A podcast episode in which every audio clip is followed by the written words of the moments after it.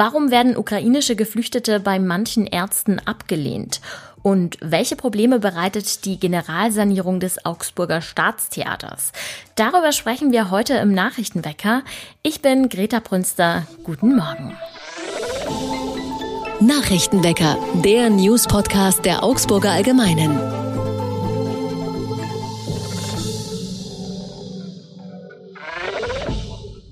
Wer Schmerzen hat, geht zum Arzt und bekommt dort eine adäquate Behandlung.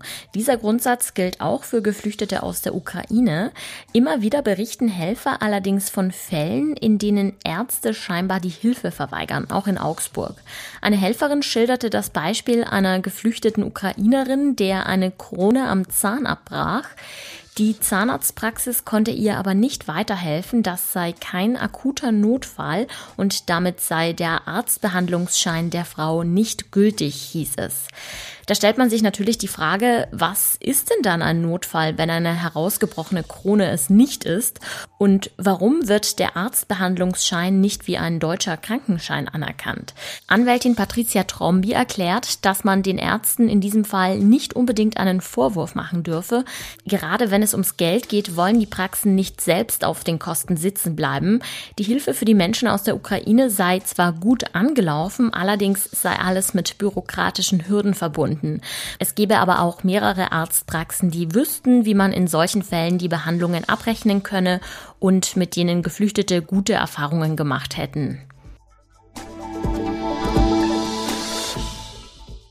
Nicht nur das Augsburger Klimacamp erregt in der Innenstadt Aufmerksamkeit, auch die Ein-Mann-Demo gegen das Camp zieht viele Blicke auf sich. Initiator und einziger Teilnehmer ist der Rentner Kurt Späth.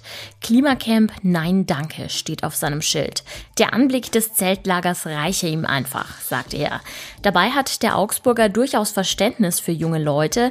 Er selbst ging einst auf die Straße, protestierte gegen Politik und Establishment, aber Jahre Klimacamp seien seiner Meinung nach genug. Mittlerweile wüsste jeder, wie man sich umweltkonform zu verhalten habe und schließlich könne jeder so leben, wie er wolle. Die Allgemeinheit dürfe nicht in Geiselhaft genommen werden, sagt Späth. Außerdem sollten die jungen Menschen seiner Meinung nach Respekt vor dem Rathausplatz und seinen Denkmälern haben. Die Polizei in Augsburg geht in letzter Zeit vermehrt gegen Geisterfahrer vor, aber nicht gegen Autofahrer, sondern gegen Radfahrer. Unter anderem an der Bürgermeister Ackermann Straße sind Radfahrer, die entgegen der Fahrtrichtung unterwegs sind, ein Problem. In den vergangenen Jahren gab es dadurch immer wieder Unfälle. Mit Schwerpunktkontrollen möchte die Polizei die Radfahrer sensibilisieren. Wer als Geisterradler unterwegs ist, der zahlt eine Geldstrafe von 20 Euro. Wir schauen aufs Wetter. Sonnige 27 Grad erwarten uns heute. Dazu ein fast wolkenloser Himmel. Auch am Abend bleibt es lau. Erst in der Nacht sinken die Temperaturen dann auf 17 Grad. Die Sanierung des Augsburger Staatstheaters zieht sich in die Länge. Das bedeutet nicht nur eine Geduldsprobe für die vielen Theaterfans, sondern ganz besonders für Intendant André Bücker. Mein Kollege Richard Meyer hat mit Bücker gesprochen. Jetzt ist er hier bei mir im Podcast zu Gast. Hallo Richard. Hallo Greta, grüß dich. Als Bücker sich 2015 als Intendant beworben hat, da war der Plan für die Sanierungsarbeiten ja noch ein ganz anderer, oder? Als es losging, als es das erste Mal Thema in Augsburg wurde, als man gesagt hat, so, wir haben jetzt einen Plan, wir wollen sanieren, ähm, hatte man als Ziel vor 2023 fertig zu sein mit der Sanierung des großen Hauses. Und wenn wir jetzt mal in den Kalender schauen, dann wäre das eigentlich nächstes Jahr.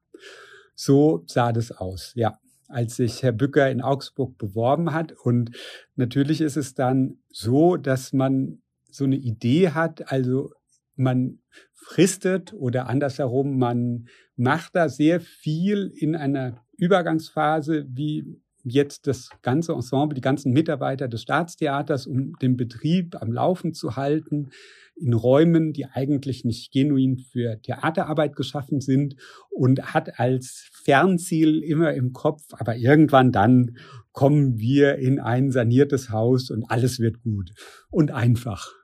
Wegen der Bauarbeiten musste das Theater auf Ausweichspielstätten zurückgreifen, zum Beispiel im Martini Park. Was sind denn die Nachteile, aber vielleicht auch die Vorteile dieser Ausweichquartiere?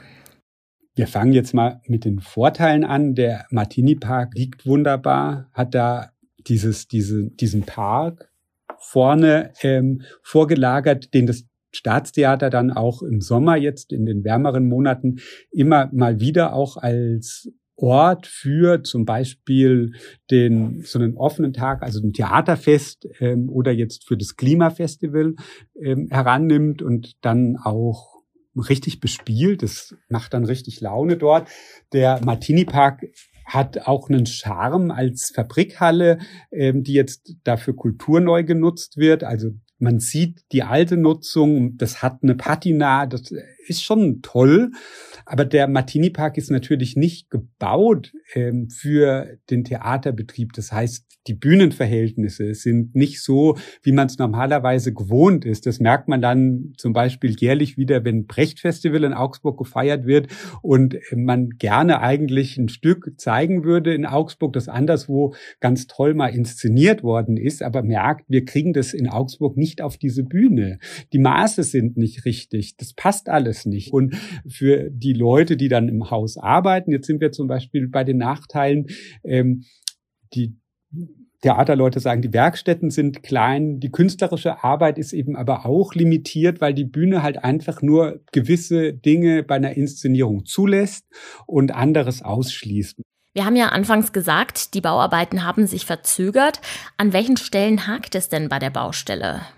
Ich glaube, jetzt zuletzt war es ähm, ein ein Planungsbüro, das ausgefallen ist komplett und dass man dann jetzt wieder neu suchen muss und neu vergeben muss und ähm, das dann einfach komplett ausgefallen ist. Es war jetzt eben natürlich auch zwei Jahre Corona-Pandemie und dass in diesen Zeiten dann das nicht so flott geht wie sonst in so einer Großbaustelle. Ich denke, das ist auch klar und ähm, gleichzeitig vermutet der Intendant, wie er mir erzählt hat, eben auch, dass es in Deutschland die, die, die Situation so wahnsinnig kompliziert ist, wenn öffentlich gebaut wird, in solchen Dimensionen. Also, dass man halt eine Großbaustelle hat und äh, dieses ganze Ausschreibeverfahren, ähm, bis, bis man da jemanden gefunden hat, wen man dann findet, mit wem man dann zusammenarbeiten kann, das ist total kompliziert. Da, da, das dauert einfach.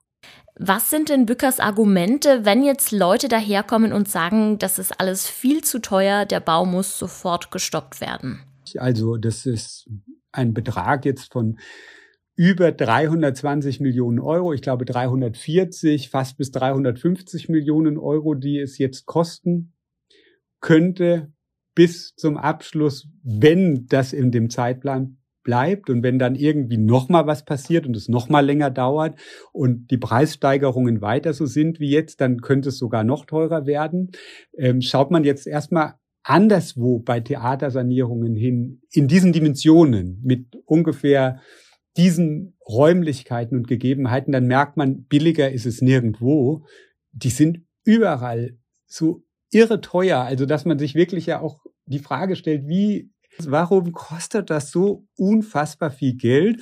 Und ähm, jetzt aber gleichzeitig jetzt zu sagen, in dem Augenblick eben, das ist Bückers Argument, wir stellen das nochmal grundsätzlich in Frage und überlegen uns, ob es eine billigere Lösung gibt, zum Beispiel nur das große Haus in Augsburg zu sanieren und nicht hinten hinter, der, hinter dem großen Haus dann noch ein zweites großes Gebäude für die Verwaltung und für die Werkstätten und zum Proben ähm, zu bauen, das wegzulassen und damit auf die grüne Wiese zu gehen, das wäre natürlich in gewisser Weise grotesk, tatsächlich äh, grotesk. Das, damit kann man sich möglicherweise Geld sparen, wobei jede Umplanung erstmal teurer wird, weil man wieder eine Verzögerung bekommt, weil man wieder umplanen muss. Aber das Schlimmste äh, bei der Geschichte ist ja, dass das große Haus nicht einfach so bespielt werden kann, sondern die brauchen ja Werkstätten dahinter und Proberäume dahinter. Sie müssen ja das ganze Material, das abends für die Vorstellungen gebraucht wird, aus ähm, herausholen ähm, aus den Lagern und dann und dann aufbauen auf der Bühne und wieder abbauen. Und das müsste man dann alles mit LKWs quer durch die Stadt fahren. Und die Idee ist doch, äh, wenn, wenn ich mich nicht täusche, weniger Verkehr in die Innenstadt zu bekommen und vor allem auch weniger Lkw-Verkehr in die Innenstadt zu bekommen und, und dann ein Theater zu planen mit ja dann vielleicht ich weiß nicht, wie viel man sich sparen kann mit ein bisschen gesparten Kosten, das aber dann im Grunde genommen ein ziemlich rätselhaft funktionierendes Gebilde ist mit, mit, mit Werkstätten, die, die man dann mit LKWs ähm, nur angebunden hat an die Bühne, das wäre ein bisschen komisch. Also ich glaube, ich glaube auch, dass das politisch eben den Leuten sehr klar ist, die jetzt in der Verantwortung sind, dass, dass das die ganze, die ganze Idee dieser Generalsanierung des Staatstheaters hinterfragt. Die Generalsanierung des Augsburger Staatstheaters dauert. Für Intendant Bücker bedeutet das, viele Kompromisse einzugehen, aber auch auf kreative Weise mit dem zu arbeiten, was da ist. Das war mein Kollege Richard Meyer mit allen Infos zur Sanierung des Theaters. Danke, Richard. Danke, Greta, hat mich gefreut. Und auch das ist heute noch wichtig. In Großbritannien wird heute ein umstrittenes Vorhaben in der Flüchtlingspolitik der Regierung wirksam. Illegal eingereiste Geflüchtete sollen nach Ruanda abgeschoben werden. Dort sollen sie dann Asyl beantragen. Damit will die konservative britische Regierung Geflüchtete abschrecken und ein Brexit-Versprechen umsetzen.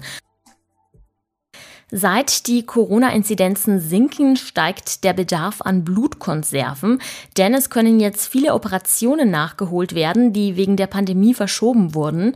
Gleichzeitig fahren aber gerade viele Leute in den Urlaub oder sind mit ihrer Freizeitplanung beschäftigt und denken gerade nicht ans Blutspenden. Das Rote Kreuz Bayern hat deshalb einen Aufruf zum Blutspenden gestartet. Es werden dringend weitere Konserven benötigt, heißt es. Hinzu kommt, Blutkonserven haben begrenzte Haltbarkeit. Länger als 43 Tage können sie nicht verwendet werden. Und wenn ihr euch jetzt denkt, ach, eigentlich könnte ich auch mal Blut spenden, dann findet ihr weitere Infos auf der Website des Bayerischen Roten Kreuzes. Spenden darf jeder gesunde Mensch, der mehr als 50 Kilo wiegt und nicht älter als 75 ist oder, falls es eure erste Spende ist, nicht älter als 68. Und damit sage ich Tschüss, genießt den schönen Sommertag. Morgen ist meine Kollegin Lisa Pausch für euch am Start, also hört auf jeden Fall rein. Ich bin Greta Brünster, ich sag ciao und macht's gut. Nachrichtenwecker ist ein Podcast der Augsburger Allgemeinen. Alles, was in Augsburg wichtig ist, findet ihr auch in den Show Notes und auf augsburger-allgemeine.de.